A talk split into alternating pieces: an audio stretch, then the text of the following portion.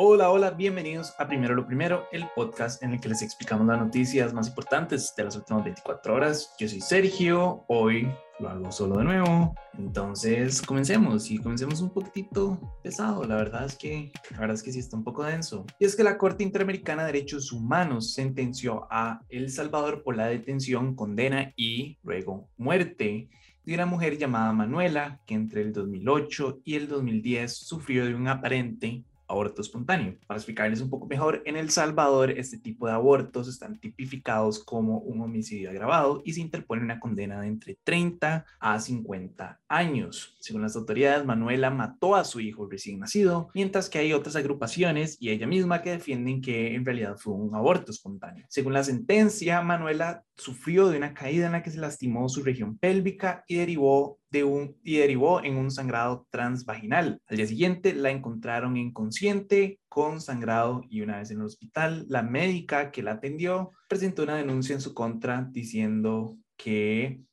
hubo un parto, pero que no tenía un producto, o sea, un bebé es un poco raro que hayan dicho producto, ¿cierto? Días después, la policía encontró en una fosa séptica el cuerpo de un recién nacido. Según la Corte Interamericana de los Derechos Humanos, desde que entró en vigor la nueva penalización absoluta del aborto en, El Salvador, se ha criminalizado a cientos de mujeres que han sufrido abortos espontáneos y otras emergencias obstétricas. Sumado a todo esto, a toda esta situación, eh, la calidad de vida que tenía Manuela dentro de la cárcel no era la apropiada tampoco. A ella se le esposó a su cama a pesar de que no tenía medidas cautelares y se determinó que ella sufría, que ella sufría de esclerosis nodular, pero nunca se le llevó a la cita de control ni a quimioterapia y eso fue lo que aceleró su muerte en el 2010.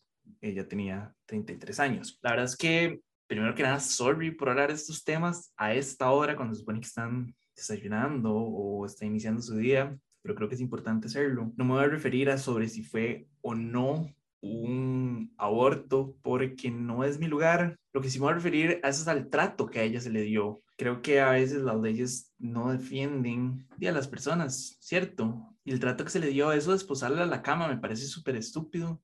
Eh, por ahí estaba leyendo que a ella ya se le notaban como tumultos en la piel y en el cuerpo y en la espalda de la esclerosis, pero, a la gente, pero las autoridades no hicieron nada. Entonces, eso me molesta montones, más allá de si sí fue un aborto espontáneo o no, que si me lo preguntan a mí, yo siempre estoy del lado de la víctima y yo diría que sí tuvo un aborto espontáneo y cuando se cayó, pues lo tuvo y yo no sé, sí, no sé qué fue lo que sucedió, la verdad, y tampoco quiero entrar en ese tema y lo estoy haciendo y eso es justamente lo que me dije al inicio de este podcast que no iba a hacer. Entonces, la verdad es que no lo voy a hacer. Pero sí, el punto es que la trataron súper mal. Pues me parece un trato inhumano. No entiendo qué es esa afición de las autoridades de tratar mal a las personas en la cárcel. Tenemos la situación aquella que se vivió en México, de las personas que tenían un montón encarceladas. Sí, a la hora de entrar al país, y que no les daban comida y que no les daban, no tenían ni siquiera un baño para ir, o lo mismo que está pasando en, en, en Bielorrusia y en Ucrania, que tienen a este montón de, de, migrantes afganos ahí en la intemperie.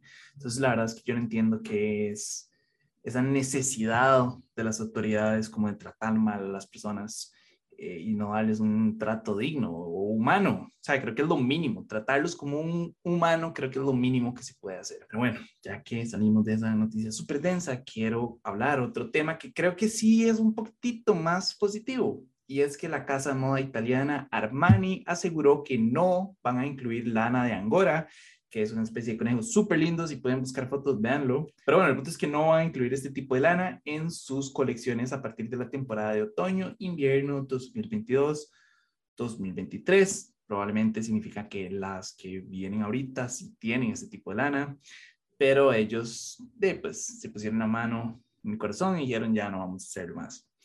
Hay otras marcas como Gucci, Zara o Burberry que ya han anunciado que se quieren separar de las prácticas que implican un maltrato animal. Yo creo que esto es algo positivo porque definitivamente significa que ya esta especie no va a usar, o en, al menos en el caso de estas, de estas productoras, ya no va a ser utilizado, pero creo que es apenas un pequeño, minúsculo paso en todo este tema de la industria. Hace un tiempo les hicimos un importante sobre el fast fashion y es súper preocupante, especialmente, de hecho me da un poco de risa ver a Sara diciendo que se quieren alejar del maltrato, pero son una de las, o si no, la industria o la, la tienda más fast fashion que existe y son súper inhumanos con el trato a sus trabajadores y a los animales. Entonces, no sé, no, no, sé qué pensar, la verdad. Quiero decir que es algo bueno que ya no la estén usando, pero después recuerdo como todo el trasfondo que hay y como todos los otros materiales que sí usan, el trato inhumano que le dan a sus trabajadores, etcétera.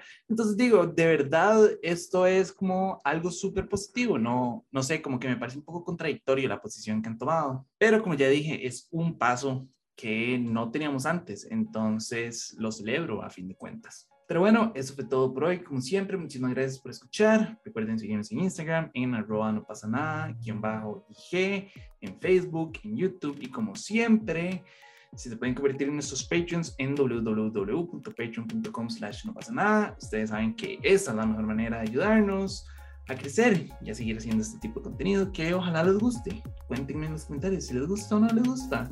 Eh, de nuevo, pura vida y Tô te mineira. Tchau.